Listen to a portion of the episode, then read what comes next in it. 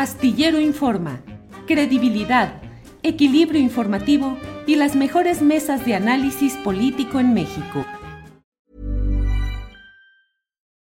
Millions of people have lost weight with personalized plans from Noom, like Evan, who can't stand salads and still lost 50 pounds. Salads generally for most people are the easy button, right? For me, that wasn't an option. I never really was a salad guy. That's just not who I am. But Noom worked for me. Get your personalized plan today at Noom.com. Real Noom user compensated to provide their story. In four weeks, the typical Noom user can expect to lose one to two pounds per week. Individual results may vary. Life is full of awesome what ifs, and some not so much, like unexpected medical costs. That's why United Healthcare provides Health Protector Guard fixed indemnity insurance plans to supplement your primary plan and help manage out of pocket costs. Learn more at uh1.com. Ya está con nosotros. Eh, listo para platicarnos lo que está pasando en Chiapas, Isaín Mandujano, él es periodista corresponsal de la revista Proceso en Chiapas, un periodista absolutamente respetado, honesto y crítico. Isaín, buenas tardes.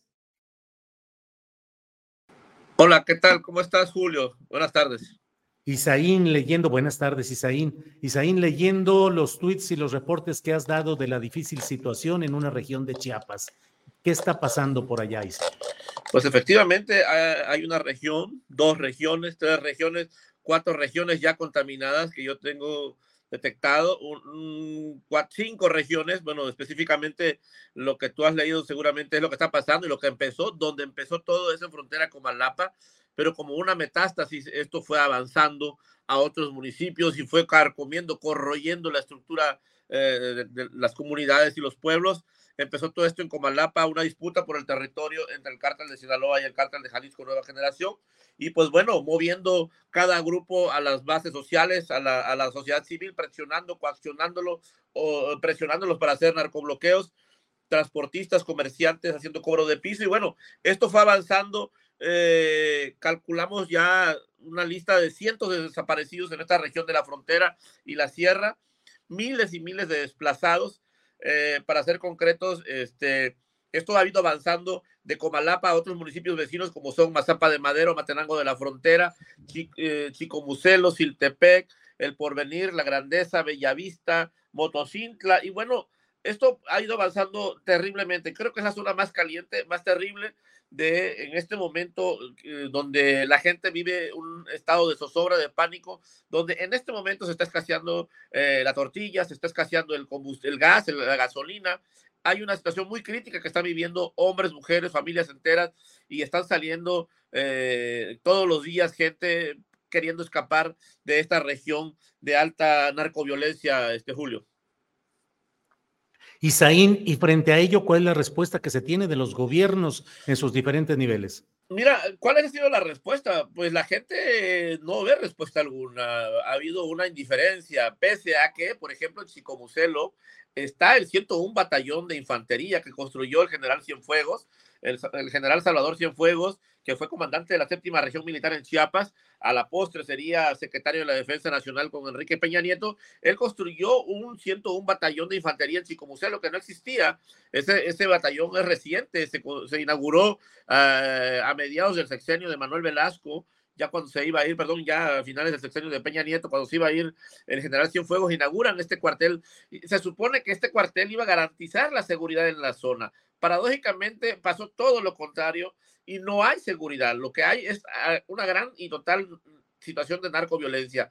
Ahí hay presencia, cuarteles y destacamentos. Está este, este, está este 101 batallón de infantería que es muy grande, tiene hasta unidades habitacionales y todo eso, es un, un, un 101 batallón, un cuartel que está muy grande. Está, hay bases de la Guardia Nacional, hay otros destacamentos del ejército mexicano ahí cerca, la gente los tiene registrado, sabe dónde están, los grupos civiles armados pasan enfrente de ellos y la gente se queda estupefacta de qué pasa, qué pasa, por qué no interviene el ejército, la Guardia Nacional. Estamos hablando que ya son grupos que utilizan eh, armas de grueso calibre, como son las calibres 50, donde pasan vehículos blindados, estos que le llaman vehículos monstruos. Eh, realmente eh, esto ya es un, un grado de alto, digo, creo que el, Estado y la Federación deberían intervenir ya, porque es una situación muy crítica donde la verdad la gente eh, se espanta con el discurso del presidente el día de ayer diciendo que en Chiapas no pasa nada y que somos, y como lo ha dicho en otras ocasiones, somos los medios y los periodistas los que estamos magnificando esto, ¿no?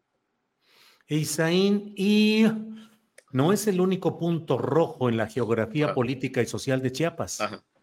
Así es, fíjate que otro punto muy caliente es más abajo, en la frontera hacia Tapachula, eh, que se llama Suchiate. También en Suchiate se están dando mucho, ahí se está, está dando una situación muy, muy, muy singular porque los cuerpos están apareciendo eh, eh, descuartizados, hay decapitados, la gente, los balseros videograban cuerpos flotando en el río Suchiate, los niños se encuentran cabezas humanas a orillas del río, la gente eh, queda estupefacta. El río Suchiate, eh, en lo que va de junio, julio, agosto y septiembre, ha bajado más de cerca una media docena o una media, digo, una media docena o una decena de cuerpos humanos. El gancho es un punto que donde desemboca el río Suchiate y divide a México y Guatemala, eh, desemboca en el Pacífico, y está pasando ahí, algo ahí muy raro entre Suchiate y el municipio guatemalteco de Ayutla. De Ayutla. Eh, realmente es una situación muy caliente. Ese es el segundo punto. Ahora, el tercer punto muy caliente en Chiapas se llama una región de la selva lacandona. Estamos hablando de la región norte de la selva lacandona, no específicamente donde está el núcleo de la comandancia de los zapatistas, sino más al norte, pegado a la frontera de México con Guatemala, en la región del Petén, donde está el río Sumacinta. Ahí en esa región entre la selva lacandona y el río Sumacinta, que del otro lado es la selva del Petén, en esta región están dos comunidades, dos de las comunidades más grandes de, de Ocosingo, que es el municipio más grande de Chiapas, que se llaman Palestina y Nueva Palestina y, Frontera Corozal. El jueves marcharon en Nueva Palestina, el viernes marcharon en Frontera Corozal miles de hombres y mujeres exigiendo la salida de los grupos del crimen organizado. Llegaron los del crimen organizado y quieren someter a la población civil, controlar el, controlar el tráfico de drogas, las pistas clandestinas, controlar el tráfico de migrantes, en fin, es una zona muy estratégica también que sale por Palenque y entra por Tabasco y agarra la ruta del Golfo de México, esa de, de la selva lacandona.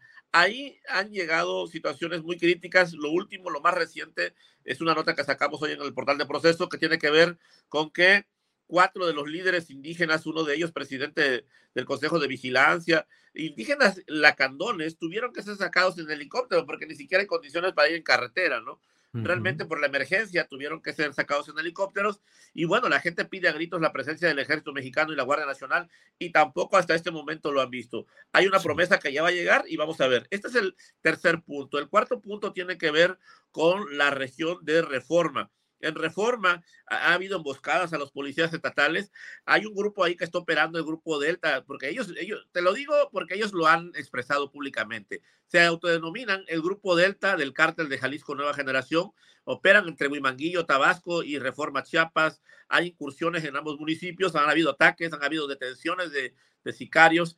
Eh, realmente han, han habido desapariciones, han habido descuartizados una situación muy crítica que se está viviendo también ahí en esta región norte de Chiapas también, que es una situación muy crítica y bueno, estos son al menos los cuatro puntos que ahorita se me va el otro, pero bueno, son los más graves, ¿no? Los más graves que te puedo mencionar. Yo creo que en ese orden de crítica, de situación crítica, te podría señalar que es Comalapa y la región de la Sierra y la frontera, eh, la selva de la Candona con la región de Palestina y Corozal y toda esa región que abarca varias comunidades, y este eh, y en segundo, en tercer término, podemos dejar la decisión crítica Suchiate, en Suchiate, la región de la frontera de Suchiate, y Reforma Chiapas, allá en la zona norte de Chiapas. Isaín, pues qué decir sino escuchar, preocuparnos y estar atentos, difundiendo, que es nuestro oficio como periodistas. Te agradezco mucho, Isaín Mandujano, este reporte y esta relación de hechos de por allá, y estamos atentos para seguir dándole la cobertura periodística, Isaín. Muchas gracias. Así es, Julio. Un fuerte abrazo. Gusto saludarte. Igual. Gracias, Isaín. En Sherwin Williams somos tu compa, tu pana, tu socio, pero sobre todo somos tu aliado, con más de 6.000 representantes para atenderte en tu idioma y beneficios para contratistas que encontrarás en aliadopro.com. En Sherwin Williams somos el aliado del PRO. Para que te enteres del próximo noticiero, suscríbete y dale follow en Apple Spotify, Amazon Music, Google o donde sea que escuches podcast. Te invitamos a visitar nuestra página julioastillero.com.